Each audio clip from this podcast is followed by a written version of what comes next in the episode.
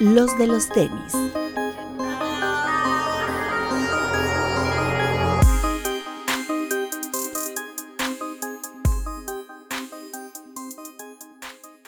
Hablemos de tenis, nada más. Bienvenidos a los de los tenis podcast, Alberto Bretón. Hola amigos, bienvenidos. Y bueno, pues hoy tenemos un programa especial. eh, para los que nos ven en YouTube, pues ya más o menos sabrán por dónde va. Aquí en la mesa tenemos algunas piezas de lo que es el afamado y hoy tan eh, apreciado Jordan 1. Y bueno, eh, decidimos hacer un programa especial sobre el Jordan 1 para contar un poquito de, las- de la historia que hay detrás del par. Hay, yo creo que muchos rumores. Fue uno de los primeros pares que creó todo este misticismo de las ediciones limitadas, de los pares, este, de que la gente se peleara por un par. Eh, tiene creo que muchas connotaciones históricas que a lo mejor hoy no valoramos porque nos perdemos en este tema del hype, nos perdemos en el tema de que eh, ya hay tantas ediciones cada semana del Jordan 1 que mucha gente por un lado lo empieza a valorar, por otro lado la- hay gente nueva que está entrando a este tema del sneaker game y aprecia el Jordan 1 por la pieza que es en cuanto al street culture, pero no eh, entiende a veces el significado del Jordan 1 como pieza eh, dentro de la historia de los sneakers. ¿De dónde viene? Así es. Entonces vamos a dedicar este programa al, al Jordan 1 y eh, también aprovechamos porque, bueno, ahorita Michael Jordan como que empieza a revivirse esa historia Su majestad. gracias a- al documental de Netflix de Last Dance. ¿Ya lo viste, Bretón? No, no lo he visto, la verdad no pude verlo, pero hoy terminando de grabar antes de dormir me lo voy a echar. Estamos... Es el primer capítulo apenas, ¿no? ¿Es correcto? Sí. Es los primeros dos capítulos. ¿Allá? Est- Estamos grabando el lunes, entonces no crean que Breton viene tan retrasado. Este, digo, apenas se estrenó el día de hoy por la madrugada. Ya para cuando ustedes estén escuchando esto, seguro ya, ya me lo eché. Sí, bastante bueno. Ahora que ya lo, lo haya visto Bretón, a ver si la próxima semana, ya que haya más capítulos disponibles, lo platicamos. Eh, pero el- el- la verdad es que el documental es bastante bueno, échenle un ojo. Y eh, otra cosa también importante es que hoy, 20 de abril, se celebra eh, que en 1986 Michael Jordan le metió 63 puntos a los Boston Celtics en un partido que se fue a tiempo extra. Perdieron los Chicago Bulls. Pero esos 63 puntos significan una marca histórica. Eh, nadie ha repetido tantos puntos en playoffs. Nadie. Ni el mismísimo Jordan pudo con su récord. ¿no? Apenas en su segundo año en la NBA y ya era todo un icono. Pero bueno, eh, vamos a entrar en contexto un poquito. Eh, en 1982, Nike realmente no tenía ninguna presencia dentro del básquetbol y decide lanzar el Air Force One, que es tal vez la primera silueta de básquetbol eh, importante que tiene Nike dentro de su historia ya con esta tecnología Air, que ya habíamos visto en algunos pares anteriormente. Recordemos que Nike se funda en 1972, entonces 10 años después eh, comienza a tener esta inquietud por entrar en el mundo del básquetbol. El Air Force One le fue muy bien, pero curiosamente le fue mucho mejor en las calles que en las duelas. Realmente en los 80s, a principios, Nike no figuraba dentro del sneaker game eh, del básquetbol. Adidas y Converse eh, dominaban por mucho eh, el mercado. Casi todos los jugadores de la NBA estaban identificados con estas dos marcas. Por ahí otras marcas más pequeñas como Puma, Etonic, eh, el mismo New Balance tenían algunas siluetas, pero sin duda Adidas y Converse eran los principales. Y bueno, en 1982 también comienza este programa de apoyar ciertas escuelas, torneos ABC, etcétera, etcétera, que eran torneos eh, no profesionales, más bien como entre amateurs y muchos colegiales. Semi-profesional, ¿no? Correcto. Entonces, para 1984, eh, Phil Knight manda a llamar a su comité ejecutivo, digamos, y a Sonny Vaccaro. Sonny Vaccaro es un tipo importante porque él era mm, una especie de representante de jugadores colegiales y él ayudaba a crear estos campos juveniles, ¿no? Donde iban este, algunas estrellas como a patrocinar los eventos, él le presentaba a los coaches de las universidades estos jugadores preparatorianos, de alguna u otra manera estos torneos eh, de verano comenzaban a tener mucha relevancia, sobre todo porque de ahí salían muchos prospectos a universidades, mucha gente salía becada y algunos eh, pues obviamente llegaban a la NBA. Y fue tan importante Sonny Vaccaro dentro del mundo del básquetbol que Phil Knight lo invita a, esta, a este, a offsite que tienen y eh, les pregunta qué quieren hacer con el tema del básquetbol, porque ya era un deporte importante, porque eh, se veía que en un futuro la NBA con el nuevo comisionado que era David Stern iba a tener cierta relevancia para, para el mercado norteamericano. Y ellos querían entrar mucho al tema del básquetbol. Era como la siguiente evolución después de ya estar presentes eh, en, el, en, el, running.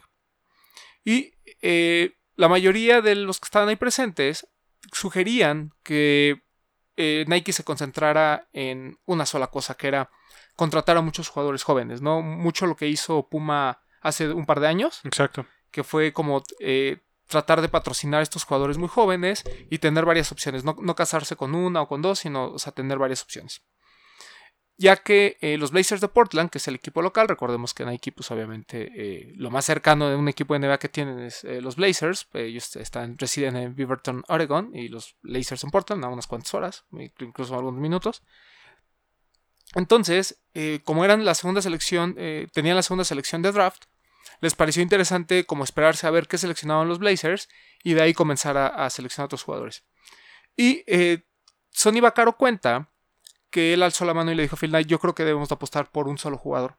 Y ese jugador debe ser Michael Jordan, ¿no? Michael Jordan venía de haber tenido un muy buen año eh, de novato en la Universidad de Carolina, había sido campeón ese año, en los siguientes eh, simplemente en la universidad fueron para catapultarse como uno de los posibles top 3, top 4 del draft. Y algo que particularmente atraía mucho a Sonny Vaccaro de Michael Jordan es que en ese tiempo la NBA estaba dominada por jugadores muy grandes, ¿no? Jugadores muy altos, eh, postes de 2 metros. De hecho, las dos primeras selecciones globales antes de Michael Jordan son postes. Entonces, ese segmento ya estaba como muy acaparado por las demás marcas. Y a Sonny Vaccaro le cuadraba mucho esta intensidad de Nike eh, de buscar atletas diferentes. Entonces, eh, de ahí surge la, primera figura que era Michael Jordan, como, como, parte de esta idea de Nike de entrar dentro del básquetbol. Y eh, lo que sucedió después fue que, pues a regañadientes, como que todo el mundo dijo, bueno, vamos a intentarlo, pero se enfrentaron a que Michael Jordan no quería firmar no con quería.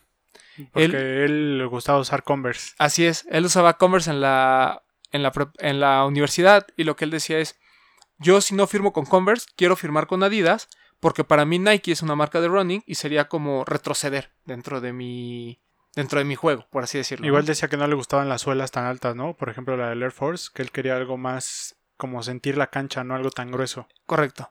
Entonces, eh, a Peter Moore le encargan esta eh, enorme tarea de, diseñar algo para, para, Michael Jordan. Y Moore se aviva y dice, ¿sabes qué? Pues yo voy a hacer algo un poquito diferente pero lo voy a hacer a través de un par que ya todo el mundo conocía, que era el Airship, ¿no? que ya está dentro de la línea de Nike, y simplemente le hizo algunos ajustes y se lo presentó. Eh, la reacción de Jordan pues fue la misma que cuando le dijeron no te quieres venir, fue no gracias, a mí esos tenis me parecen de payaso. De payaso. Eh, sin embargo, también la realidad es que Michael Jordan tampoco tuvo ofertas por parte de Adidas y Converse. Como les decía, ya dominaba la liga, entonces no necesitaban a un muchacho de 1.98 intentando eh, llevar, llevar su marca. Y bueno, eh, sucede el draft de 1984, donde en primer lugar quedó Hakim Olajuwon, poste de los Rockets. Portland, por alguna razón, bueno, sí sabemos, porque Clyde Drexler jugaba todavía en ese entonces con, los Blazers, pero selecciona a, Sam Bowie, igual un poste. Y los Chicago Bulls se llevan a Michael Jordan, la posición número 3 del draft. Y bueno, ya creo que el resto deportivamente es historia. Sabemos que Michael Jordan hizo grandes cosas como novato. Pero al mismo tiempo, pues obviamente eh, se decidió a firmar con Nike eh, como, un, como última opción. Y también como condición, que creo que es algo importante, que él participó mucho en el diseño, ¿no? O sea, él, le metió mano, ¿no? Dejó que lo hicieran todo eh, Peter Moore, que fue el que lo diseñó. Así es. No sé, o sea que él, él intervino en, como en cosas y él fue muy específico sobre todo en esto de la suela. Sí, eh, sí, por eso es que Moore le, propone hacer algo sobre, sobre, el Airship, que al final era la idea, la idea original, y simplemente le va añadiendo más colores, ¿no? Eh, es importante mencionar que Michael firma por un contrato de 2.5 millones de dólares, que en ese entonces para un jugador de sus características resultaba mucho dinero, y eh, duró durante 5 años ese, ese contrato. Es por eso que tres años después, casi cuando ya estaba por vencer el contrato, es muy importante la figura de Tinker Hatfield con el Jordan 3, pero vamos a regresarnos. Y también dicen que por ahí esto del airship, que me parece que es importante, juega como un papel como de, como de engaño visual porque recordemos que Jordan, el Jordan 1 sale en el 85, pero salió hasta fin de año. Entonces eh, fue como al final del rookie year de Jordan y que iba a empezar en la NBA. Entonces no tenían, no tenían listo el tenis en sí para que lo usara. Correcto. Entonces fue que le dieron que usar el Airship y como eran muy similares, pues fue como un truco como para que la gente dijera, órale, ¿qué es eso que tiene? ¿No? Es una nueva silueta cuando era un Airship que ya existía. Sí, el, el truco fue poner, hacer como un, un player exclusive del Airship, donde decía Air Jordan en la parte del, del talón, muy pequeño. Y la otra cosa fue que el par, el Jordan 1 debuta hasta marzo de 1985, ¿no? Como bien dices, ya en, en vísperas del final de la temporada NBA. Que bueno, obviamente como los Chicago Bulls eran tan malos, pues no pasaron a playoffs, entonces era prácticamente el final del primer año de, de Michael Jordan en, en la NBA, de su primer año. Y bueno, eh, lo que sucede es esta mítica leyenda, ¿no? De que si fue baneado o no el Es, Jordan 1. es como la, NBA. referencia que todos tienen, ¿no? De cuando Jordan 1, el Bannet, Así es. que es una historia ahí medio... Sí, que, que es, vamos a decirlo, es la primera historia eh, que se crea Nike en cuanto a, a mercadotecnia dentro del básquetbol. Y si no, de su historia. Y vamos a platicarles por qué. Mucha gente cree que el Jordan 1 fue el primer par que se baneó por parte de la NBA, ¿no? Había una regla muy estricta.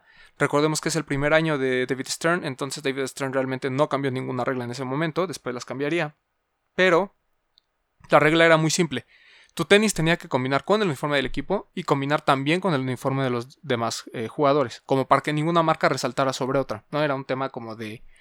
eh, ahora que vemos tanta libertad en la, en la NBA, antes era muy restrictiva. Entonces lo que sucedió fue que cuando le presentaron este primer intento de color blocking a Michael Jordan, que era este negro con rojo, él lo utilizó en un partido en 1984, pero estamos hablando de un airship.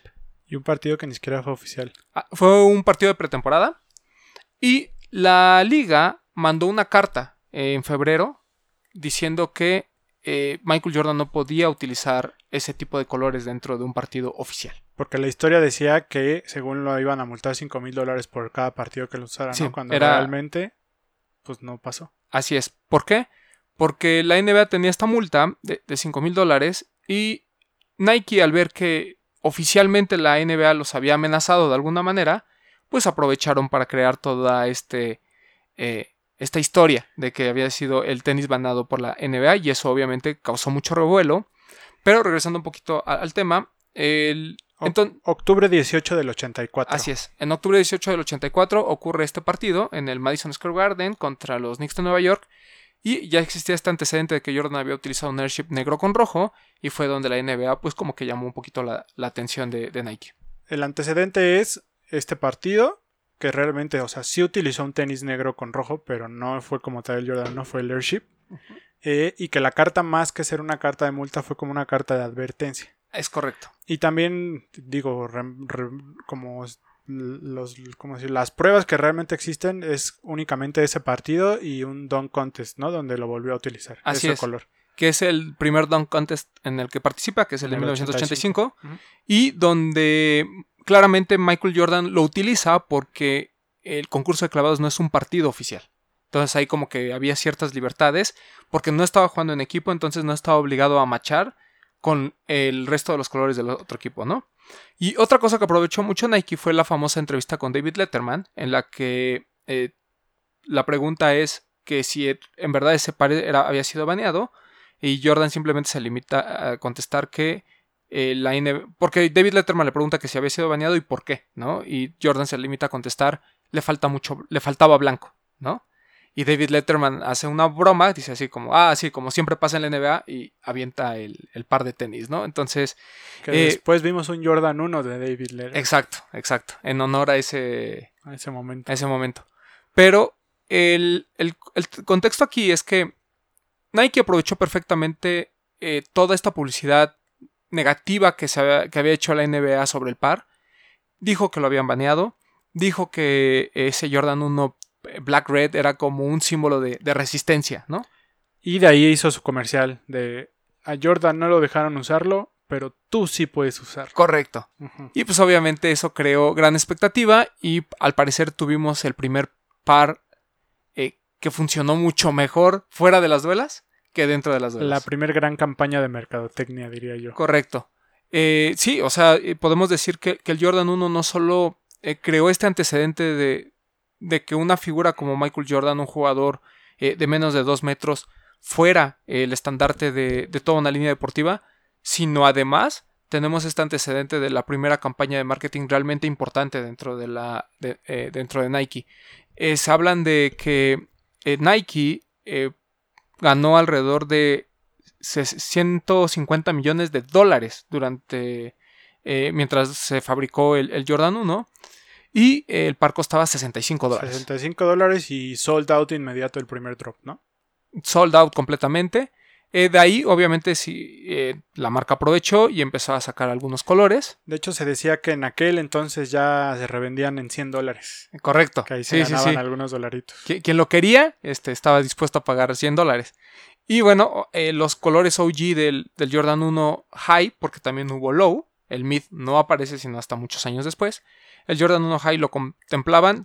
Bueno, primero vamos con el Low, porque de Low solo hubo dos colores. ¿Y por qué hubo Low? Para la gente que a lo mejor eh, luego anda ahí como que los Low no funcionan o no sirven o no los usó su majestad.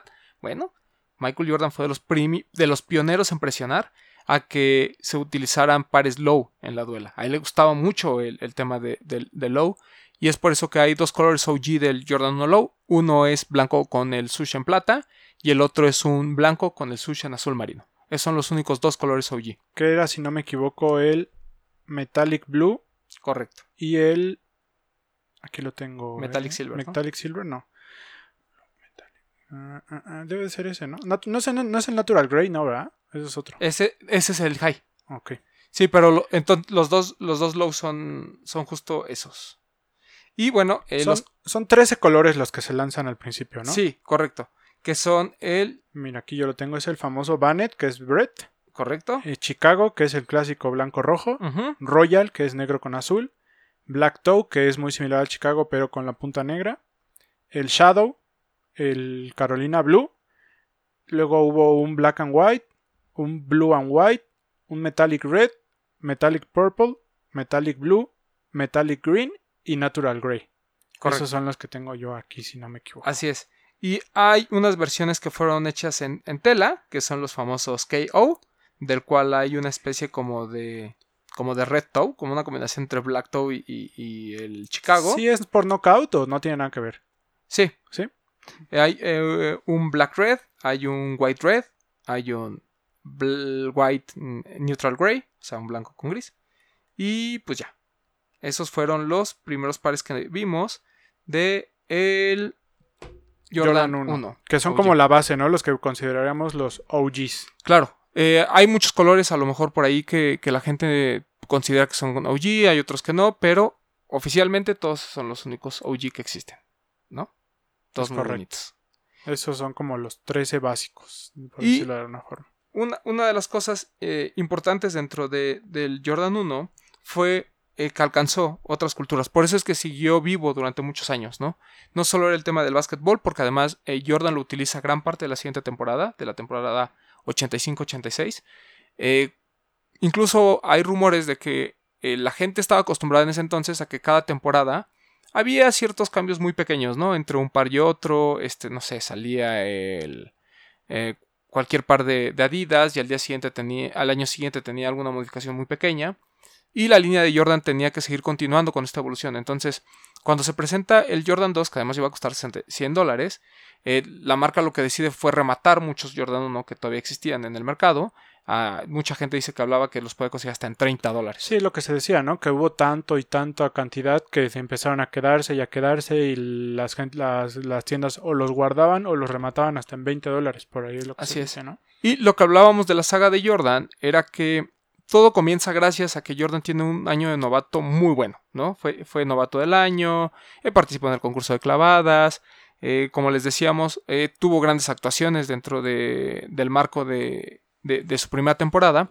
Entonces, pues realmente el Jordan 1 fue como esta combinación de el éxito deportivo, que era realmente lo primero que la gente se fijaba cuando hablaba de un par para, para básquetbol o para cualquier otro deporte, y el uso en las calles.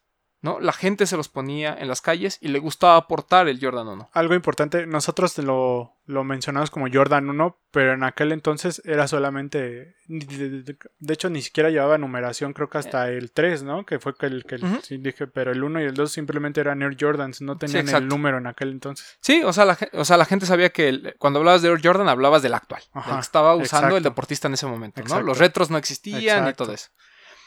Y eh, el Jordan 1 tuvo como que tres cosas que lo catapultaron a ser un éxito en las calles. El más grande tal vez probablemente sea el skateboarding, por eso es que vemos muchas colaboraciones de Jordan 1 con Nike SB. Y la razón es que eh, Thrasher, una de las publicaciones más antiguas del skateboarding, normalmente tenía en sus portadas o dentro de sus artículos eh, varias eh, estrellas del, del deporte, eh, del, del skate, y, la, y usaban Jordan 1, ¿no? Este, incluso Steve Caballero, que después Sí. había, sería figura con Vans, Lance Mountain. usaba Lance Mountain, eh, ya digo, ya más jóvenes, eh, más para acá, pues, Eric Coston y demás, pero esas grandes leyendas del skateboarding, pues realmente fueron los que catapultaron al Jordan 1 no solo como un par de... para básquetbol, exacto, Performance. Sí, sí, sino para un par que ellos utilizaron. Y la razón del por qué lo utilizaban es porque uno les duraba mucho al ser todo el upper de piel. Les ayudaba para ciertos movimientos al ser de bota. Y, Y- al- y como les decíamos, hubo varios pares del Jordan 1 que terminaron en outlets. Entonces para El ellos era muy barato comprarlo. Y la protección del tobillo también, ¿no? Por lo mismo que era alto. Correcto. Y bueno, era como también una alternativa a los famosos Converse All Star y a los Vans Skate High, que era realmente lo que la gente utilizaba.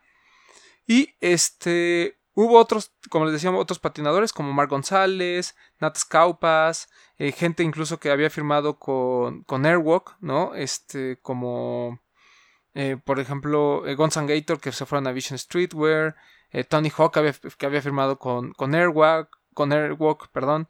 Este, todos ellos habían en algún momento utilizado el Jordan 1, incluso el etnies de Natas eh, está inspirado en el, en el Jordan 1, ¿no?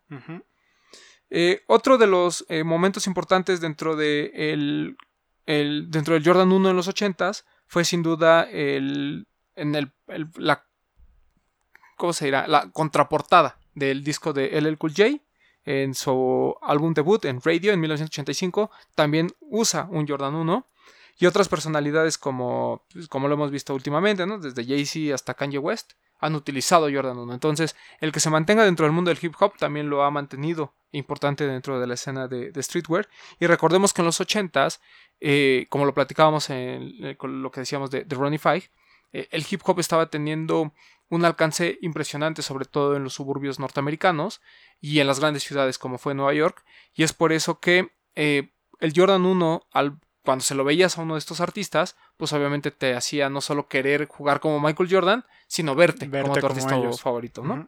Y otra de las eh, cuestiones muy importantes dentro de los 80s fue el rock, ¿no? Así como el hip hop apenas estaba teniendo una aparición dentro de los medios, eh, digamos, locales dentro de- en Estados Unidos, el rock sí era algo como un poquito más eh, generalizado, ¿no? El, el gusto por el rock and roll y es, bueno, o por el rock. Ya me son- ya escuché muy, muy viejo, ¿verdad? Sí, rock and rock and roll. pero bueno, eh, incluso al grado de que Lars Ulrich ah, y Anthony Kiedis de, de Red Hot Chi- bueno, De los Red Lars Hot Chili. Ulrich de Metallica, Anthony Kiedis de Red Hot Chili Peppers y Dave Mustaine de Megadeth, así como Slash de Guns N' Roses, hayan dicho que sus Jordan preferidos habían sido los colores OG y que ellos utilizaban en algunos de sus conciertos. ¿No? O sea, eh, volvemos a lo mismo, eh, no solo fue el hip hop, sino también el rock, junto con el skate, ¿no? Que también esas tres sea, tienen un, papel muy importante en la cultura urbana. o escenas muy distintas que en aquel entonces tú pensabas que no tendrían relación alguna, ¿no? Claro. Sí, eh, incluso el, el- el rock y el, y el skate siempre fueron como que muy unidos en ese aspecto, ¿no? O sea, No, y, y en aquel entonces eran como, ¿cómo decirlo? Como mal vistos, era como lo rebelde, como lo que no estaba, como lo que se salía de lo, de lo normal, ¿no? claro, claro. Y, y eso hace que, que obviamente el, el Jordan 1 se vuelva tan popular en los 80s, independientemente de toda esta eh, mercadotecnia que hubo detrás, ¿no? Claro. Y, es, y obviamente, pues esta historia del, del Banner. Que, por cierto, eh, es Soul Collector, una de las afamadas publicaciones. Nada más para que sepan el por qué salió toda esta historia de que el Bandit no es el Jordan 1, sino el Airship. Hizo un- una investigación a fondo, A ¿no? fondo, ajá. Y él habla de que hay como tres teorías del por qué decían que el Jordan 1 Bannet sí había sido prohibido e incluso había sido multado Michael Jordan, aparte de la historia que nos cuenta Nike y, y la misma, y el mismo Jordan. Es porque, uno, dicen que hay pruebas de que hay eh, partidos en los que utilizó el Jordan 1 Bannet y como ya platicamos, ¿no? Fue el Jordan 1 fue el Airship. Número dos, que porque eh, se utilizó en el concurso de clavadas, que ya les explicamos que no fue un partido oficial, que fue a lo que se refiere la famosa carta que mandó eh, la NBA. Y porque la NBA se refiere a un partido de 1984, como ya lo habíamos platicado. Y la tercera es que en el documental Just for Kicks de Bobito García eh, se habla del tema del, del Jordan 1 Banned y se muestran fotos de algunos partidos que jugó Jordan 1 con el par. Se dice que algunos de los eh, partidos que están ahí fueron, bueno, algunas de las imágenes fueron editadas y que otras fueron sacadas de 1900, de la temporada 85-86, que fue una temporada después, donde las reglas como que se flexibilizaron un poco después de todo lo que sucedió a nivel de mercadotecnia con el Jordan 1, ¿no? Y porque también no existe una prueba tangible de que se haya cobrado la deuda. No hay nada, nada que acredite que Sí. realmente se cobraron la multa de los, la deuda, no, perdón, la multa de los 5 mil dólares. No hay nada que te diga que sí se lo cobraron. Y recordemos que en ese entonces, pues no era nada de que por email o por un WhatsApp, todo era a través de cartitas como tal. Entonces muchas de esas cartas, pues ahí había copias, ¿no? Entonces así como tuvimos una, bueno, así como se presentó una copia de la primera carta en la de que la le dicen- advertencia. que además llegó hasta cuatro meses después, imagínense, ¿no? O sea, la carta está fechada en febrero cuando te amenazan de lo que hiciste en octubre, ¿no? Entonces, eh, realmente es muy difícil decir que esas multas sucedieron, eh, pero es una gran este, historia, que, o una de las grandes leyendas que hubo dentro de- del Sneaker Game por muchos años, ¿no? Hasta que se hizo esta investigación. De hecho, hay muchos fanáticos de Jordan que siguen defendiendo la teoría, eh, pero la realidad es que no hay, no hay ninguna eh, prueba fehaciente de, de que haya sucedido eso, ni siquiera una prueba física, no hay absolutamente nada.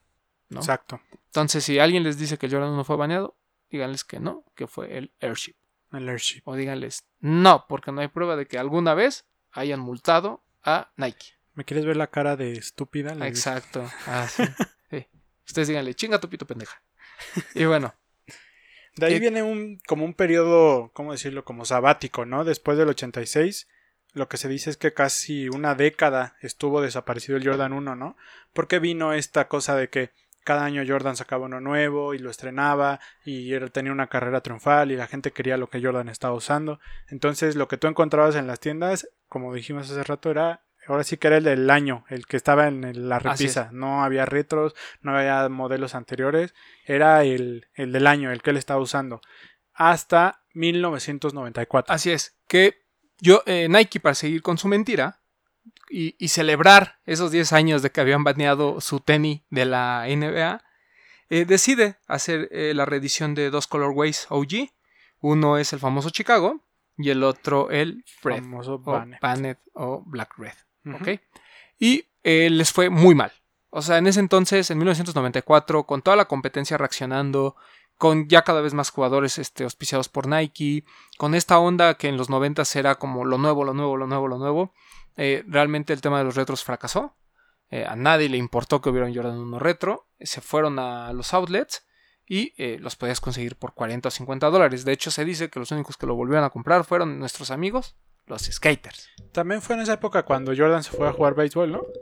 Fue cuando Jordan estaba en su, ajá, en su año sabático. Entonces, pues, entonces no hubo como, o sea, la figura de Jordan no le dio sustento al regreso del, Correcto. del Si de, Jordan 1. si de por sí el Jordan 9 y 10 habían sufrido un poco con este tema, pues ahora imagínense con el, el- el regreso del Jordan 1, ¿no? En una época en la que pues la gente no quería los pares viejos, quería tener absolutamente el último grito. Sí, en aquel moda. entonces no estaba esta idea de, ay, yo quiero un par viejo para conmemorar la carrera de Jordan. Nada, la gente le valía, la gente quería uno nuevo, Sí. querían ídolos en el básquetbol. No, y había este, la presencia de algunos otros jugadores, ¿no? Ya, ya empezaba a figurar Charles Barkley, este Patrick Ewing, o sea, ya había cierta competencia en cuanto a comprar pares, ¿no? No necesariamente deportivamente, pero sí en el tema de que la gente que podía comprar y que Sí, no. y en aquel entonces eso de los retro no era tan común, ¿no? como hoy en día que cada ocho días tenemos un retro, en aquel entonces pasaban años o, realmente fueran las primeras veces que se vio un retro en el mercado. Sí, sí, sí, o sea, eh,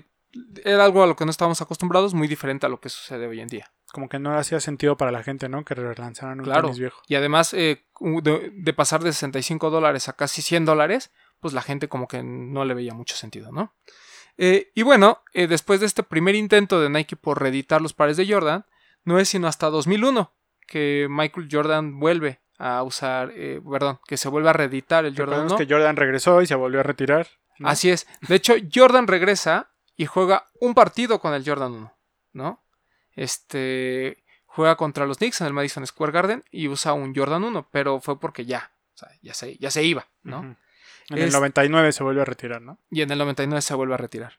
Y bueno, para 2001 eh, Nike decide sacar una serie limitada de estos Jordan 1 que eran un poquito diferentes porque no eran tan altos como, como, como los originales. De hecho, muchas de estas ediciones que conocemos actualmente no son tan altos como los originales.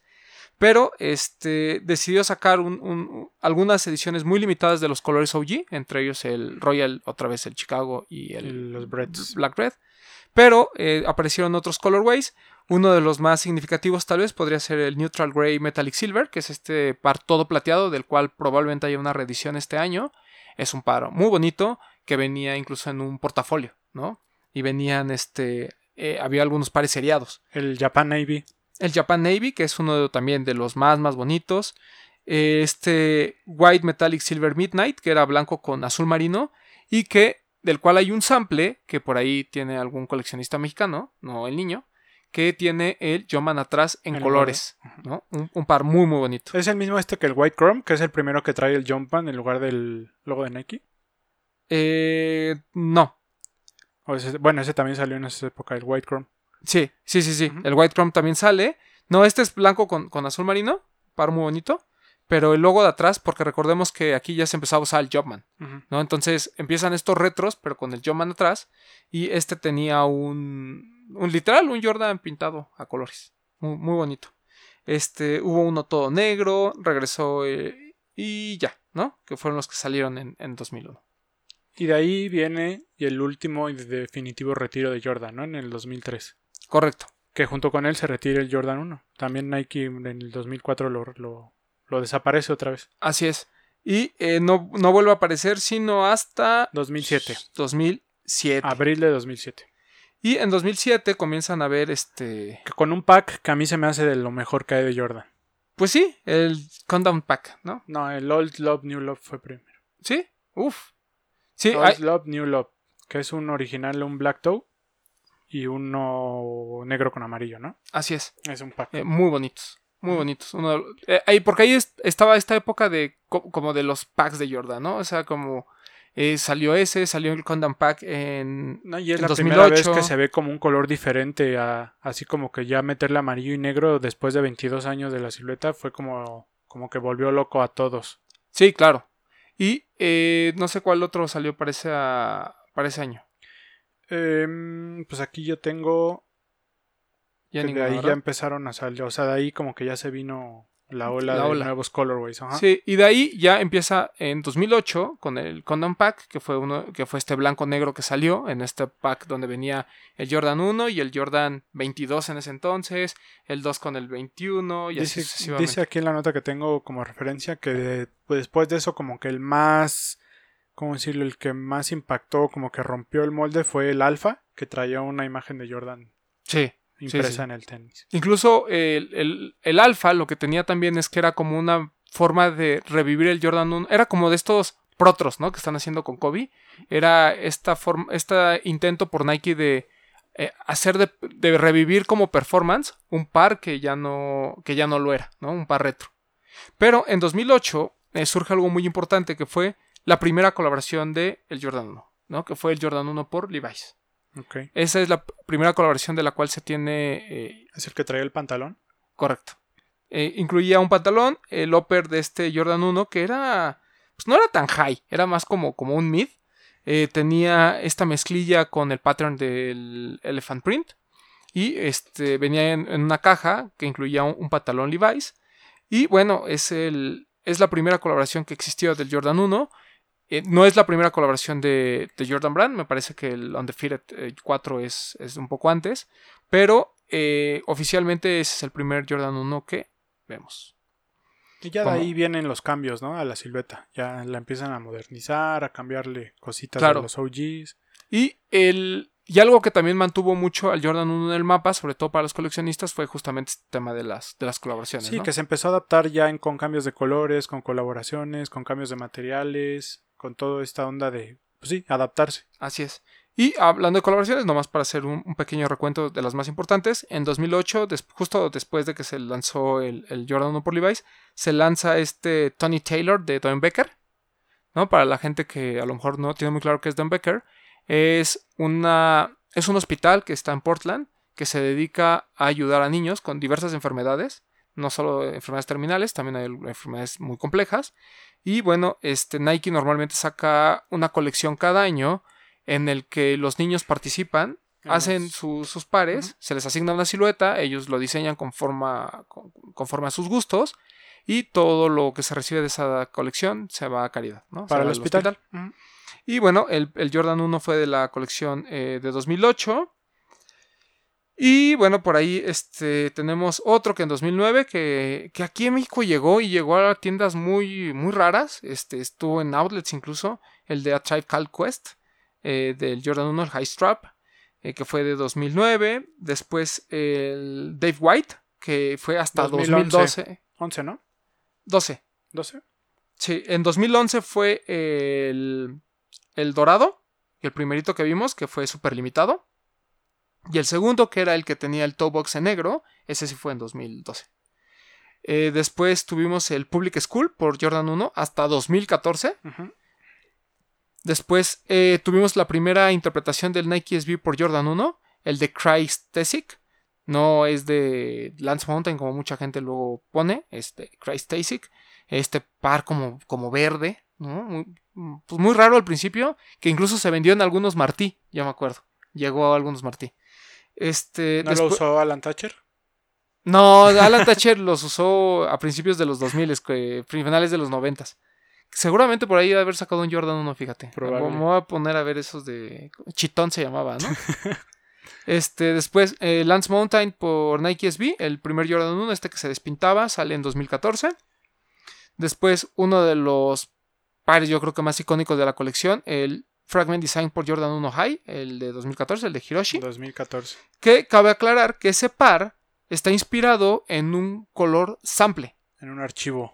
Así es, así como... Así que de archivo. Sí, que, que digo, ya después de todo lo que hemos visto con Nike no sabemos si creerle, pero sí es muy probable, ¿no? Pero de Porque Hiroshi sí lo creo. Sí, claro, si Sí. Hiroshi lo dice es porque seguramente es verdad.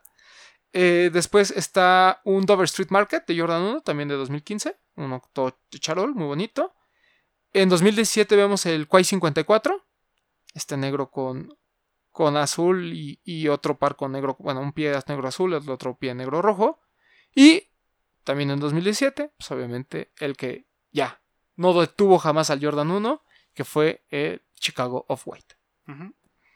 Y bueno, ya de ahí, pues, de- pues, es hacer como que muchas cosas, pero mira, por ejemplo, está el de Alea, Alea Lee May, que es la primera colaboración de una mujer eh, con el Jordan 1, este como satinado negro con, con plateado, que es muy bonito. Eh, después una colaboración que no fue tan colaboración después, que fue el de Union, el Gold, el Gold Toe Top 3, Que vimos en Complex, ¿no? que vimos en Complex Que al Con. final no, o sea, lo vendieron en Junior, pero no es colaboración con Junior. Así es. Después eh, los Gatorade, que también salieron a finales de 2017, toda la colección. Después vienen dos colores de Off-White, el blanco y el azul este, University Blue. Eh, después viene la colaboración de Vogue eh, por Jordan 1, que es eh, también la segunda colección especial para, para mujeres. Un par muy bonito, me gusta muchísimo. El blanco. Después viene los de Nigel Sylvester, el Jordan 1. eh, Paris Saint Germain, el, el Jordan 1 también. El de Union, que es en 2018. El Soulfly, de 2018 también. Y el de Spider-Man, el Origin Story, también de 2018. Alea Lee May, Travis Scott, en 2019. El de Shoe Palace, el Gina, en 2019. Eh, los Nike SB, los Defiant, LA to Chicago y NYC to Paris, eh, también el, año pasado. El Quai 54 también, eh, pero ahora en un Jordan 1 Mid. Después vienen algunas ediciones importantes en Jordan 1 Low, que es algo a lo que ha apostado la marca en los últimos meses. El Derrick Coston, el primero, el blanco con azul. Después el Travis Low. Después el UNC de Eric Coston también. El Coms de Garzón en, también el año pasado. No, y entre todas estas colaboraciones también empezamos a ver ya, eh, ¿cómo decirlo? Iteraciones distintas, como por ejemplo los Shatter Backboard, que por ahí nos cuentan una historia de Jordan en Italia rompiendo tableros. Claro. Vemos eh, estas ya como mezclas marcianas con los top trees en donde nos mezclan Royal Chicago y Black Toe. Empezamos a ver el uso de colores pasteles, empezamos a ver lows, empezamos a ver este pues así el, lo- las combinaciones, ¿no? El pine green, el, el purple cord, ya, o sea, ya Sí. empezamos a ver muchísimos colores que por ahí algunos nos cuentan historias que podrían ser OGs, que no son OGs, pero que tienen historia. Sí, incluso hay pares por ahí, por ejemplo, el, el Jordan este de- del tour de Justin Timberlake, ¿no? Este El Legends of. Summer, ¿no? Eh, o sea, creo que es un par de, eh, de archivo también, ¿no? Es un par que se, se regaló, o sea, literal lo- los ponían eh, sobre la- las ciudades donde era el concierto y la gente se los encontraba, ¿no? Y, y los tenía que ahí, este, que literal guardar y echarse a correr porque eran pares que hoy se cotizan en, no sé, en 25, 30 mil dólares, ¿no? Por ahí hay un Mars Blackmon promo de Spike Lee también, muy Y- limitado. Y, o sea, o por ejemplo, de Public School New York hay una edición que era Friends and Family y una edición que sí fue como el que se vendió a público, aunque no, no, no fue el más exitoso. Pero eh, creo que el Jordan 1 a lo largo de su historia ha tenido muchas reediciones, ha tenido eh, muy buenas colaboraciones, ha tenido muy buenos colorways. Obviamente los OG siento que siguen siendo como que la base de todo. Hoy del Jordan 1 Low, que era algo que mucha gente despreciaba en su momento, se ven muchos colorways, la mayoría son sold out. Es, e, es muy interesante lo que ha sucedido con el Jordan. Y ni 1. siquiera nos vayamos tan lejos, ¿no? Estos lows como que tenemos aquí en la mesa hace seis años, nadie los quería. Estaban en los outlets, a pesar de ser Claro. colores OGs. Sí, yo, y hoy este, se cotizan muy alto, ¿no? Por ejemplo, el Chicago que tenemos aquí en la mesa anda arriba de los 400 dólares. Eh, y por ejemplo, eh, otra cosa que también sucedió en el Inter fue que vimos a Kanye West usando Jordan 1, ¿no? Entre ellos el, Blue- el Royal, Royal.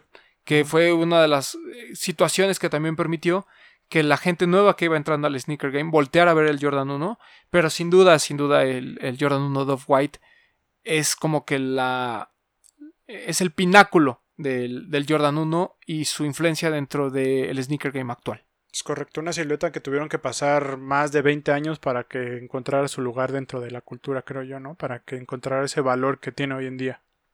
Sí, porque eh, lo que decíamos, ¿no? O sea, pasó de ser un, par que comprabas porque, porque era barato, porque reflejaba rebeldía, etcétera, a ser un par que utilizas casi de diario, ¿no? Hay mucha gente que, que el Jordan 1 es como que su, como su beater, eh, y hay otros que también lo tienen que, y que añoran un Jordan 1, ¿no? Eso, eso es impresionante. Pasa, eh, digo, en, en- en proporciones diferentes lo que el Yeezy, ¿no? O sea, mientras hay gente que, que hoy sigue esperando a tener su, su primer par de Jordan 1, primer par de Yeezy, hay mucha gente que ya se empieza a aburrir, ¿no? Y dice, es que siempre son este, diferentes colorways, eh, no cambian mucho, hay unos con muy buena calidad, hay otros con mala calidad, eh, pero al final se acaban, ¿no? O sea, no, no sabemos cómo, pero la gente se, se pelea por ellos. Es correcto. Y, y mantienen un valor de reventa. eh, cualquier Jordan 1, yo creo que salvo el último, el Hyper Blue, el este todo azul con, con el sushi en blanco, no recuerdo ningún otro que se haya ido como outlet. Mm, por ahí los Meets no son tan aceptados, ¿no? Sí, los Mets tienen una historia medio, medio vaga. Por ejemplo, el Jordan 1 Hair, que es este donde sale Box Bunny en la. El en primero fue un Meet, ¿no? Así es, el primero y el segundo. O sea, la reedición también fue un, un mid. Pero salvo ese, yo creo que los demás mids han pasado sin pena ni gloria. Aunque a mí me gusta mucho el de FaceTime, el del año pasado. Siento que es una colaboración que pasó muy desapercibida por la gente. Pero FaceTime es una marca carísima, o sea, marca japonesa de muy buena calidad. Una playera te cuesta, no sé, 800 dólares, 700 dólares a retail. Este, creo que el, el, el Jordan 1 FaceTime es sin duda como uno de los mejores mid que hemos visto, junto con el Hair. El Hair, eh, hablamos de un par que está inspirado en Box Bunny, ¿no? que incluso en la lengüeta trae a Box Bunny. Como en la silueta del Jumpman, ¿no? Así es. Eh, y es uno de los primeros pares eh, icónicos dentro de, del Jordan 1 porque pues no aparece ni el Jumpman ni el Nike Sush, ¿no? Entonces, incluso esta variante de, por ejemplo, que hubo eh, a principios de los 2000 de ponerle a todo Jumpman, a mucha gente no le gustaba, ¿no? O sea, como que hacía ver al Jordan 1 muy raro. Creo que Nike acertó sin duda en hacer una reedición correcta a partir del 2014-2015, sobre todo con el Chicago, que creo que fue el que eh, catapultó. Incluso los tags de la lengüeta, ¿no? Que regresaron a tener el Nike Air y no el Jumpman. Sí, o sea, eh, porque realmente lo que hizo Peter Moore fue ponerle el loguito de las alas al Airship, ¿no? Hacer dos, tres cambios de diseño y párale, ¿no? E incluso lo vimos en, posteriores eh, pares como el Nike Dunk, que mucha gente decía, güey, pues que es un Jordan 1, ¿no? Con, con, dos o tres cambios. Pero es que en esa época era lo que les decíamos, o sea, las siluetas no se renovaban cada año como lo vimos en los novetas, ¿no? Donde cada Jordan que salía era un concepto completamente diferente. Era un ejercicio de diseño que no tenía nada que ver con el Ahí la idea era ir innovando. O sea, entre más moderno se viera, era mejor. Porque para ese entonces también todas las marcas hacían lo mismo, ¿no? O sea, es por eso que que el primer retro no hizo sentido, ¿no? Así de yo para qué quiero un tenis viejo, yo quiero que me des algo nuevo, quiero tecnología. Claro, y, creo que hoy en día el Jordan 1 no solo es visto, o sea, para empezar es una silueta muy atemporal, ¿no? Es una silueta que por el material que normalmente es completamente en piel, pues es muy fácil de utilizar, es muy fácil de limpiar, eh, para mucha gente es muy cómodo, a mí pues no me parece tan cómodo, pero tampoco me parece que sea de esos pares que no soportas. Recuerdo alguna vez que platicamos del Jordan 1 con Toño que él nos decía que con el paso del tiempo adoptaron la suela de los donks, ¿no? Para ser más cómodos. Sí, es, es un rumor que se tiene, que, que, la suela del Jordan 1 actual es un poquito más, un poquito más alta que el, que el original, eh, sobre todo en el tema de la plantilla. Sí, como eh, que ya está más acolchonada la suela. Así es. Sin llegar a tener Sumer, que son los últimos que vimos, ¿no? Este, por ejemplo, de... Eh, ¿Cómo se...? Fearless. De la colección de Fearless. Ajá, correcto. Este, pero quería llamarle al. como tornasol. Como Reflective Tornasol, ¿no? Exacto. O sea, Iridescent. Eh, sí, ya hay uno que es el. ¿Cómo se llama? El Dior de los pobres, que es blanco con pero gris, muy bonito. Es Smith. ¿Son Mid? No estoy tan seguro. Sí, es Smith. Es el que vendieron en Alive. Eh... ¿No? ¿O ahí lo tienes? Sí, Jordan 1 High Zoom Fearless. Ah, el Zoom. No, pero es que hace poquito salió uno básico. Con los colores ¿Ah, del Dior, un gris blanco y Smith. eso no lo había visto. No, no, pero el, el, Zoom, el que es como blanco con gris. Ah, ok, ya sé cuál dice. No, sí son high. Ese es high, está padre. ¿eh? Muchos de la colección Fearless eran Mid, ¿no? Sí, sí, sí, sí. Por ejemplo, el de. Mm, no me acuerdo si el de, el de Melody Sunny era. Smith, ¿no? Smith, no me acuerdo. Ese sí no me acuerdo. El de Face no me Smith, el de Blue, o cómo se llama el que es de colores, que trae como un graffiti. Ese también es Smith. Ese, ese es bueno, ¿eh? Este, sí, según yo, varios de la colección Fearless eran mids. Jordan 1 Fearless, ¿verdad? Este, ahorita les contamos ese. El Melody Shani, que, que es de los mejores que hemos visto en los últimos. Mira, por ejemplo, el, el, Jordan 1, el UNC Chicago, el que es este de Charol, está marcado como high.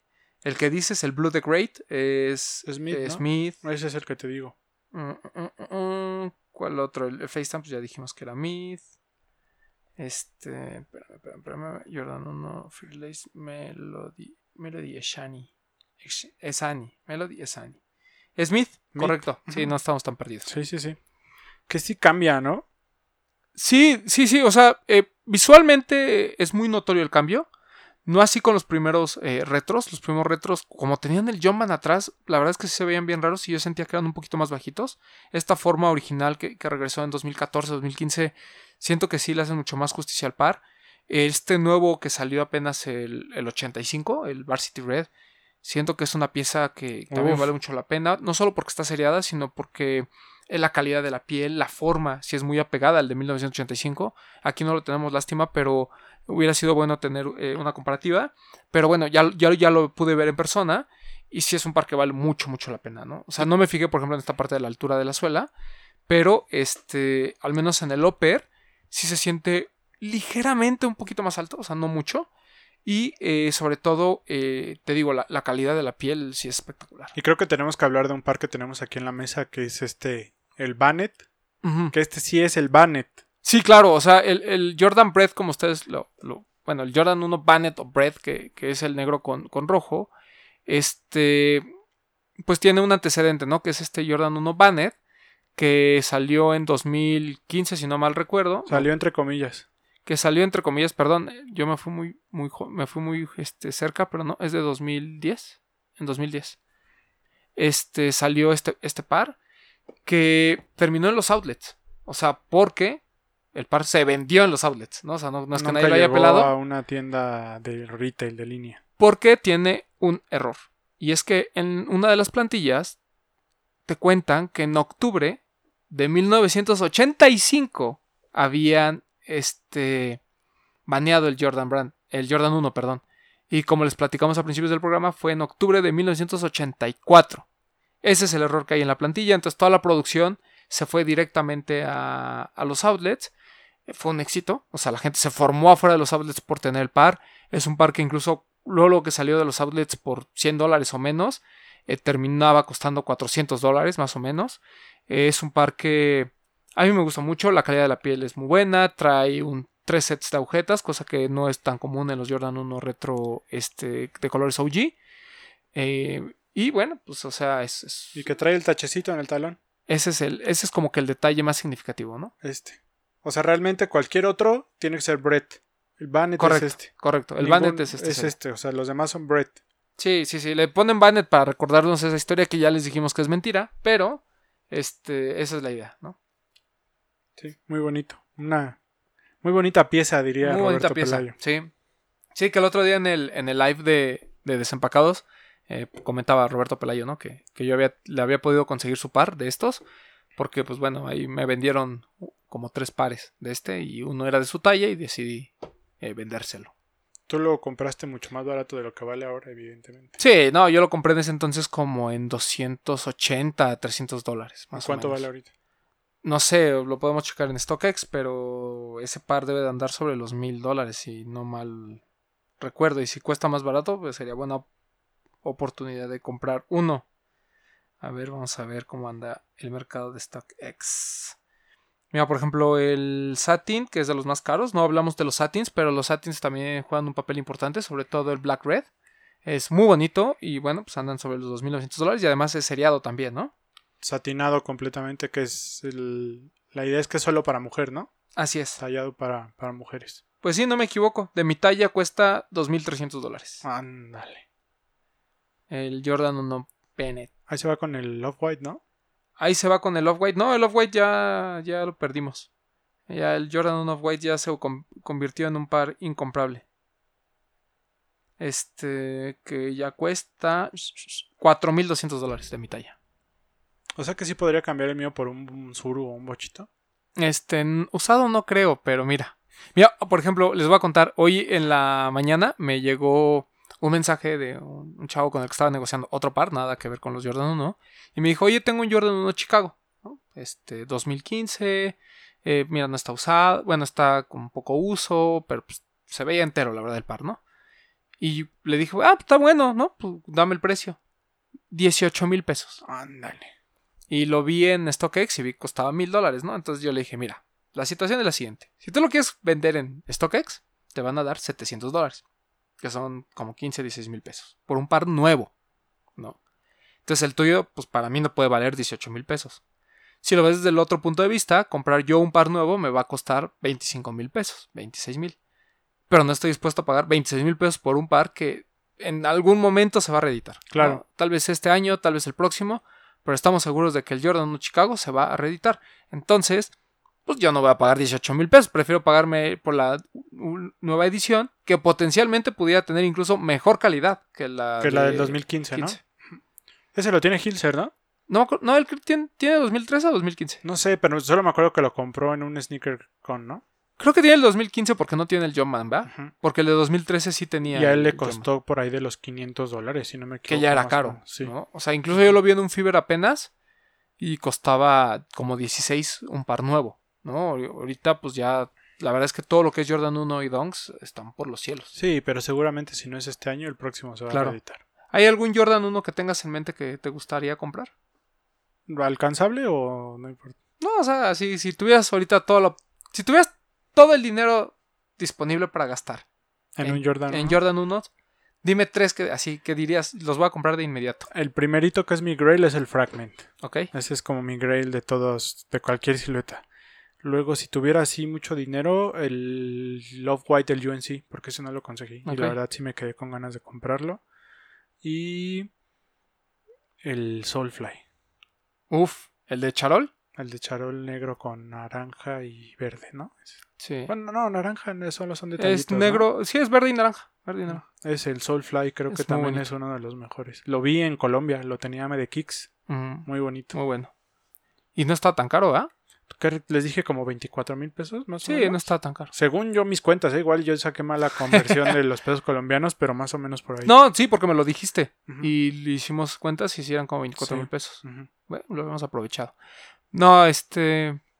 A mí me gustan mucho los del Art Basel. que Creo que no los comentamos. el- El, como el verdecito, el como, Frosty Pink y el. Como Aqua, no me acuerdo cómo se llama. como menta, como verdecito. Sí, muy son muy bonitos ¿no? los del Art Son Basel. muy bonitos. Y yo tuve la oportunidad de comprarlos. El problema es que me los dejaban en.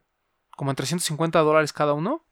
Pero el amigo que me los ofreció quería que me llevara los dos. Entonces dije, pues 700 dólares, no, es que yo solo quiero el Frosty Pink. Y me dijo, no, pues que si te llevas solo uno, te voy a cobrar 400 dólares. Este, ¿Y ahora cuánto vale? Lo rechacé y hoy me doy la arrepentida de la vida. Sí. Así cañón. Porque hoy están incomprables. Seguramente son colores eh, que en algún momento veremos alguna reedición. Pero pues, ya cada vez la veo más lejana. O sea, no Sí. pierdo la esperanza. Sí, sí, sí. Yo esos que te dije, pues el, los tres, o sea, son chaquetas mentales, son, son inalcanzables. Sí, bueno, el Fragment. Bueno, sí, 2000. ¿Qué Dos cuesta? mil dólares. Dos mil dólares. Lo- yo lo pude haber comprado en mil y no quise. Mira. Pero sí pasa. Hasta en menos, estaba como en 800 y algo, me acuerdo en un grupo de Facebook. Cuando y lo peor es que cuando, cuando, o sea, cuando comienzas a recapitular, o sea, realmente tampoco es que tengas estos mil dólares ahorita. No, no, no, claro. claro. O sea, es como yo, ¿no? Así de, ah, pues sí, no compré en 700 dólares los pares, pero tampoco los tengo ahorita. Ajá, entonces como me los gasté en alguna Que te pendejada. dijeran ahorita, bueno, dame los 700, no, pues tampoco los tienes. No, a lo mejor sí, ¿no? O sea, sí los compraría. Pero a lo que me refiero es que no es que digas, ah, por ejemplo, yo que tuve esa oportunidad, no dije, ah, ok, voy a guardar estos 700 dólares para después comprar algo. No, No, o sea, pues ya me los gasté en, Sí, en claro. alguna serie de pares. Y los últimos, ya como para ir cerrando, los últimos, pues como que vimos que rompieron el molde, aparte de lo de Virgil y lo de Travis, ¿no? Claro, sí, sí, sí. Yo creo que el, el de Travis junto con el de Virgil han mantenido muy a flote este hype por el, por el Jordan 1. Eh, yo no critico a, la gente que, que le quiere entrar al Jordan 1 después de tantos años. O sea, me parece que es una evolución natural. Es un par que se vuelve tan icónico y todo el mundo tiene uno que, que la gente lo ve como, eh, como un básico que debes de tener en tu colección.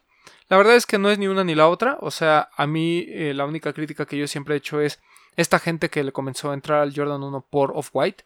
eh, siento que, pues que no va. O sea, si no, si no fuiste parte de esto, pues no lo seas. O sea, si no te gusta, no te gustan, punto. Pero no, no quieras justificar un gusto con un par hypeado.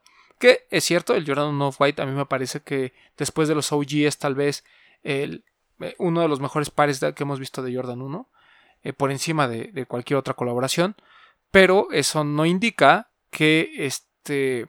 No, no puedes decir que no te gustaba el Jordan 1 y que después de Off-White ya, este, ya, ya les agarraste cariño, ¿no? O sea, me parece que no, no va. Eso es muy de high beast, no lo hagan. Este. Otro que también es muy bonito, el Union, ¿no? uf, eh, porque el Union tiene historia. que, el que el Union tiene una gran historia porque el Union es la. En ambos colorways son el. combinan dos colores OG. Jeez. Eh, lo importante del, del Black Toe, del, del Union, es que la parte de arriba es del Neutral Gray. Que que muchos es- no lo ubican. Así es, y que es un par que no ha sido reeditado. Por eso es que mucha gente, pues como que no lo tiene en el mapa o no piensa que es un color OG. ¿no? Lo mismo pasa con los, con los low. Digo, aquí vemos dos interpretaciones. Yo también traigo puesto un par que, que está inspirado en los colores OG del high. Pero los colores OG del low para nada son estos. Pero se reeditaron hace poco. El problema es que, o sea, uno los quería agarrar en 100 dólares. Y, pues, el otro del no. Union, ¿cuál es? Es el Es el Storm Blue por el, el- al frente y el Brett, en el talón. en el, en el talón, correcto.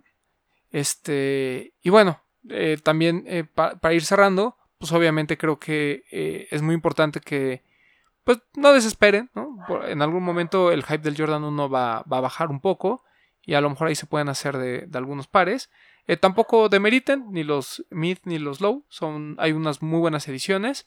Y como les digo, o sea, si, si van a gastar en un Jordan 1, yo les recomendaría mucho que gastaran en un color OG. ¿no? Si van a tenerlo así como parte de, de la colección.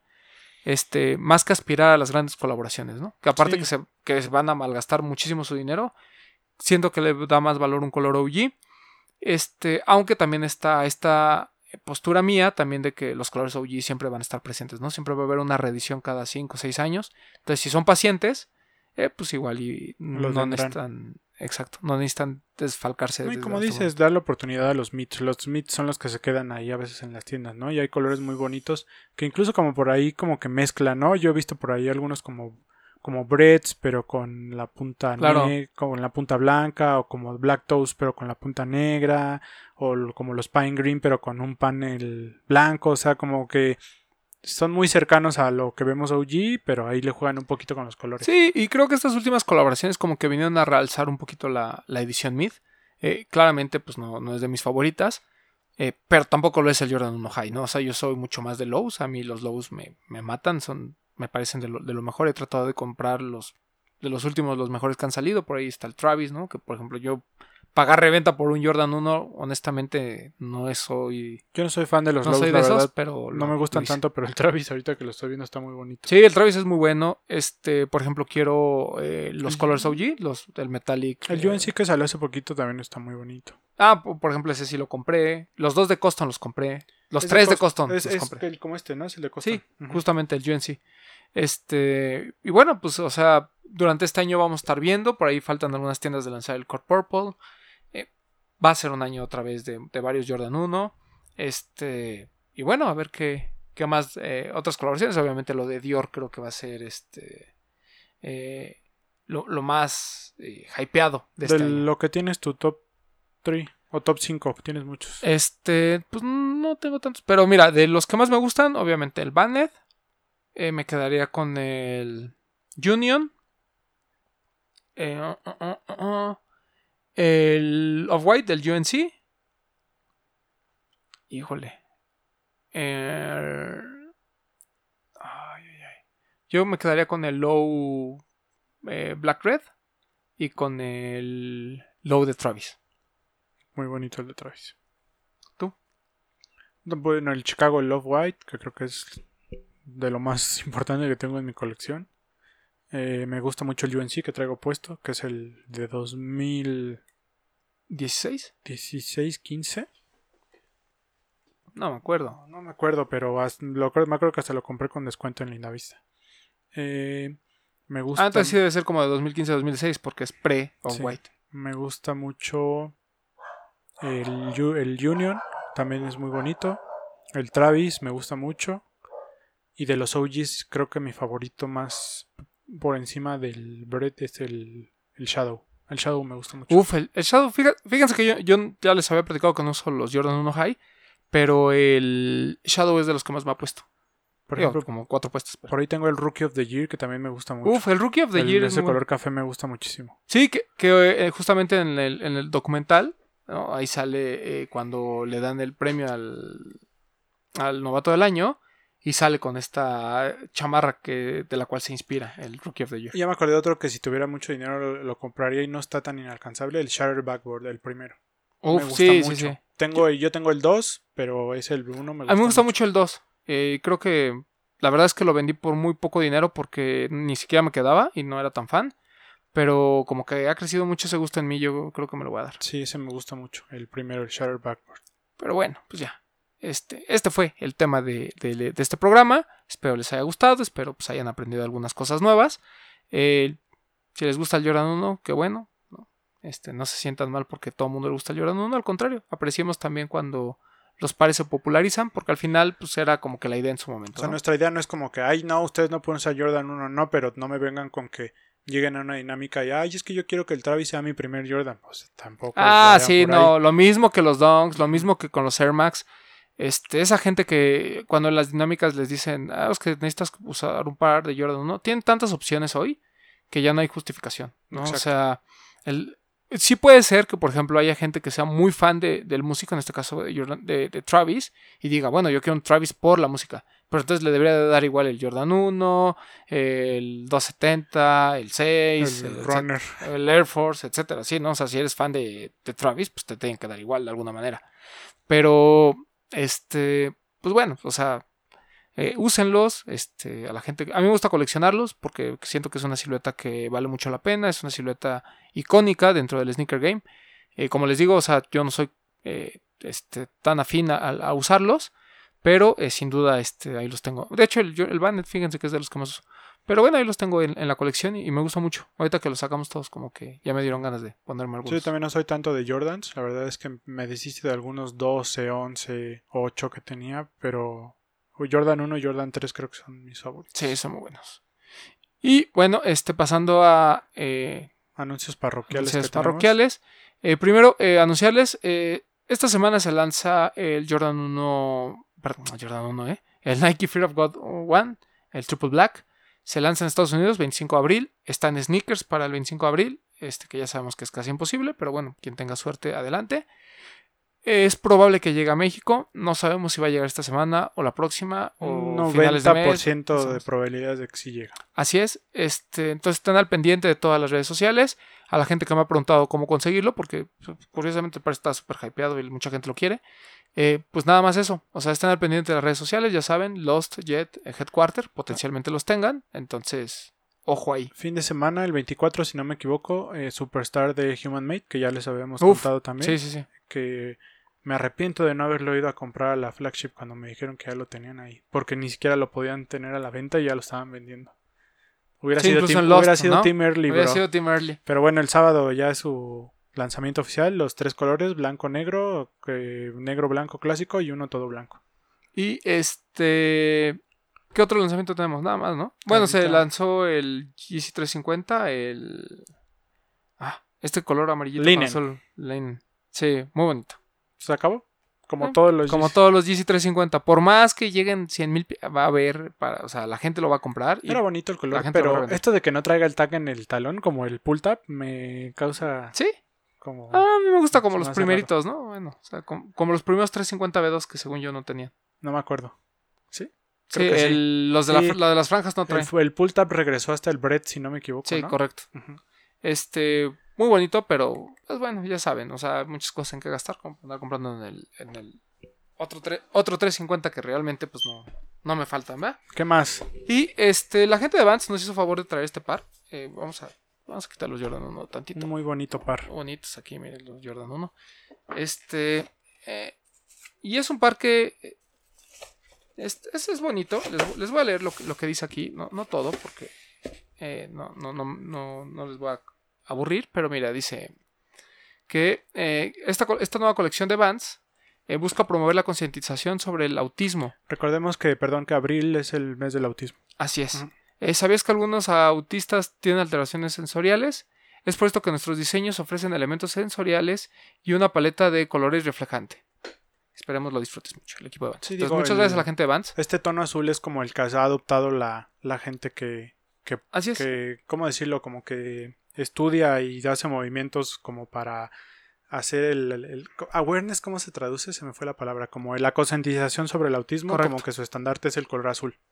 Y este está, la verdad está muy bonito. Se trata de. un- nunca, la quiero regar con las siluetas. Es un old school, Eh, ¿no? Es un old school comfort. Eh, tiene. eh, para la gente que nos está escuchando en el radio.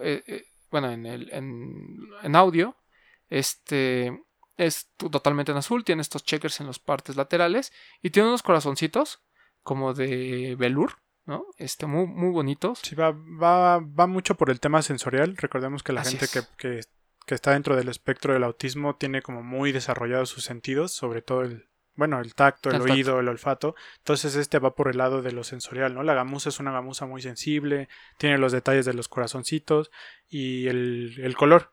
También el color es algo que le llama mucho la Claro. atención a los, a los niños que están dentro del espectro del autismo. Entonces, pues, muy, muy padre por Vans que esté apoyando estas causas. Eh, creo que es una marca de la que hablamos muy poco, ya vamos a estar hablando un poco más, eh, porque no solo tiene toda esta cultura del skate detrás, sino además eh, es una marca que constantemente está haciendo cosas diferentes.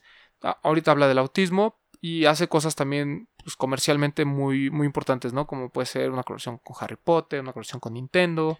Entonces, es una marca que tenemos ahí. Yo soy, este, yo sí compro bastantes Vans, por ahí de tener como unos 10. Son cuatro Son siluetas. muy bonitos. Es un old school tradicional, un old school con velcro, que va también por el tema de lo sensorial, y dos slip-on también. Uf. Ujú. Entonces, Y disponible para adulto y para niño también. vayan a, a las tiendas Vans, eh, de hecho es un ojo, la verdad es que ni siquiera son caros, Bueno, normalmente... ahorita las tiendas no, pero no bueno, sé perdón, si- perdón, perdón. No En- sé si línea. online, online debe de Eh, haber quien, algunos retailers que lo Sí, tengan sigo sin acostumbrarme a no, ir a No, las ya, tiendas. no, pero ya no bueno, surge salir a la Ya no surge. Pero este, dense una vuelta en línea. De todos modos, eh, les vamos a, a compartir un poquito más de fotos y demás de información de este par. Eh, muchas gracias a la gente de Vans que nos lo ¿Y sabes que está padre que trae el nuevo, el Comfy Kush? Ahí lo, Sí, ahí claro, lo pruebas claro, y nos dices qué tal. Sí, no, que es una maravilla. Ya, lo, ya tuve la oportunidad de probarlo. Es muy bueno. O sea, Ujú. sí te. Es como cuando al Jordan 1 le pones plantillas de boost. Que así que dices, uff, qué cómodo. Así. O las del Dr. Schultz de Memory Foam, ¿no? Sí, Más entonces, eh, denle una oportunidad a la gente que a lo mejor eh, luego malmira Vans porque es otro tipo de segmento. La verdad es que valen mucho la pena y son muy cómodos y muy, muy buenos siempre. Y pues ya para cerrar, quien quiera seguir comprando, eh, hay una venta especial de TAF, porque TAF, pues no recordemos que no tenía página web, hay una venta especial en Privalia, en donde pueden encontrar muchos buenos descuentos. Y estén atentos porque para cuando ustedes estén escuchando esto, probablemente ya va a estar arriba la página de TAF, o sea, directo de TAF, en donde van a poder encontrar lo Gran más noticia. nuevo, lo de línea. Es como un proyecto temporal, pero eh, la idea es que continúe. Ahorita es como durante la contingencia, pero la idea es que continúe a futuro ya el e-commerce de TAF. Entonces estén al pendiente porque también ya van a poder comprar en línea. Y aprovechen que muchas tiendas y muchas marcas están of- ofreciendo buenos descuentos. Ya les comentábamos, los tiene descuentos. Adidas MX tiene descuentos. Nike siempre tiene aparece en liquidación. Este, por ahí, eh, Invictus también, entre los 25 mil códigos que compartieron, bueno, pues también ahí Sí, pueden buenos hacer algún descuento. Y también, por ejemplo, 99 Problems ha tenido muy buenos lanzamientos. Ellos no tienen página web, pero si algo les interesa, manden un DM y les mandan el par hasta su casa. Sí, eh, por ejemplo, el día de hoy lanzaron de manera inesperada el Jordan 3 UNC. Entonces, quien alcanzó, la verdad, se hizo de un gran par. Viene muy, por ahí el Pine Green también.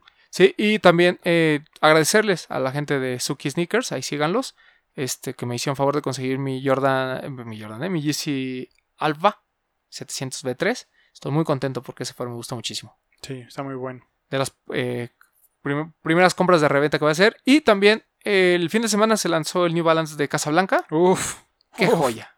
¡Qué, qué pinche joya! uf. Nada más, espérense, espérense a que me den mi reparto de si es que hay. Este, y me voy a Sold out dar. de inmediato en todos lados. El par es increíble. Es increíble. Increíble. Este, ah, ojo con New Balance. Ojo con New Balance porque cada vez están haciendo cosas más interesantes. Yo les decía que el Casablanca para mí está a la altura del, eh, de- del Sakai. Mucha gente estuvo de acuerdo, hubo otros que no. Pero la razón es muy simple. Eh, no es un. No solo es una silueta retro que muy poca gente conoce de New Balance. La serie 300 normalmente es algo que, que pues, no tomamos en cuenta. Pero la calidad de acabados, los materiales, Casablanca, que es una Los colores. que es una blanca, o sea, totalmente para, para tenis.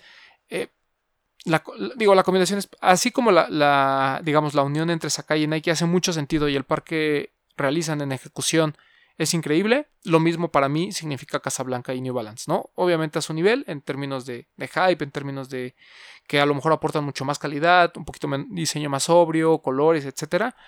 Pero a mí me parece que es un es fuego total Increíble. increíble.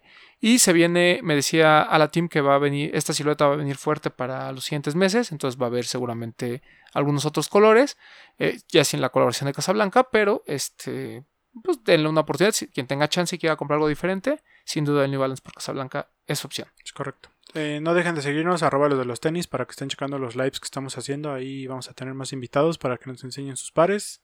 Sí, el- los hermanos Komori nos dijeron que si hacíamos algo, Ah, pues eh, lo vamos a hacer. Este, ya casi todo el equipo está, ya nomás nos falta Papu. el Papu. Y eh, vamos a estar esperando a algunos otros invitados. Ahí tendremos seguramente a Sam, al Poxter. Todavía nos estaremos- queda todo un mes para tener invitados. Exacto, todavía vamos a estar un mes encerrados en cuarentena. Por favor, cuídense mucho. Creo que también algo que tenemos que concientizar a la gente es que eh, afortunadamente en, en nuestros o sea, casos realmente cercanos de primera mano no ha pasado. Sin embargo, lamentablemente por el otro lado, Hemos sabido de casos que sí nos afectan como equipo, o sea, de, de- de- de algunos compañeros, el caso de Hilser, el caso de Waisel por ahí, eh, de que han tenido familiares, ¿no? Que han tenido Sí. este problema o que han tenido ahí algunos detalles. Entonces, eh, pues cuídense mucho, eh, traten de no salir de su casa y si salen, pues con las medidas de higiene necesarias. Eh, no nos asustemos, no nos paniquemos, pero sí seamos muy cautelosos, sobre todo porque, pues bueno, digo, no sé en su caso, a lo mejor ustedes son muy jóvenes, pero en nuestro caso, eh, nuestros padres ya rebasan los 60 años, entonces pues son un segmento este, bastante vulnerable, ¿no? Entonces, eh, los queremos seguir viendo eh, bien para que cuando termine esto, estemos todos. Claro. Entonces, quédense en casa, sigan disfrutando el contenido que estamos haciendo nosotros y los demás medios. Estamos tratando de hacer todo lo posible para, para mantenerlos entretenidos y que no se nos aburran. Y aprovecho para mandarle un saludo al Papu, ¿no? Esperemos que... porque también no podemos decir que todos reaccionamos de la misma manera a las situaciones. Lamentablemente nuestro amigo pues este anda ahí medio deprimido. Un poquito sensible por el encierro. Así es, entonces, eh, pues ahí eh, le queremos dedicar este programa. Esperemos que se mejore, que esté contento y sobre todo que lo vamos a tener en el live. Eh, yo espero que lo hayan visto ya el día de ayer, porque vamos a hacer lives, vamos a tratar de hacer lives martes, domingos y a ver al qué otro día se nos ocurre. Eh, también eh, Desempacado está haciendo mucho contenido, sobre todo con lives y platicar sobre contiendas, coleccionistas y demás. También síganlos. Eh, obviamente la gente de Laystop que siempre está trabajando Ya estrenaron su podcast. que ya estrenaron su podcast, vayan y échenle un oído al, al podcast de Desempacados. No es tan bueno como este, pero miren, hicieron su esfuerzo, ¿no? Este también eh, la gente de Mexican Sneakers, la gente de por ahí de, de Unity, este, todos los medios, perdón si se me fue uno, pero todos los medios están haciendo algo eh, para intentar mantener este, este sneaker game vivo y que no solo vivamos de lanzamientos, ¿no? También infórmense muchachos, Claro. no hace daño. Pues ¿Algo más? mientras, no, mientras la cuarentena nos lo permita, por acá esperamos vernos la próxima semana. Correcto. Este, muchas gracias a todos. Esto fue Los de los Teens Podcast. Bye.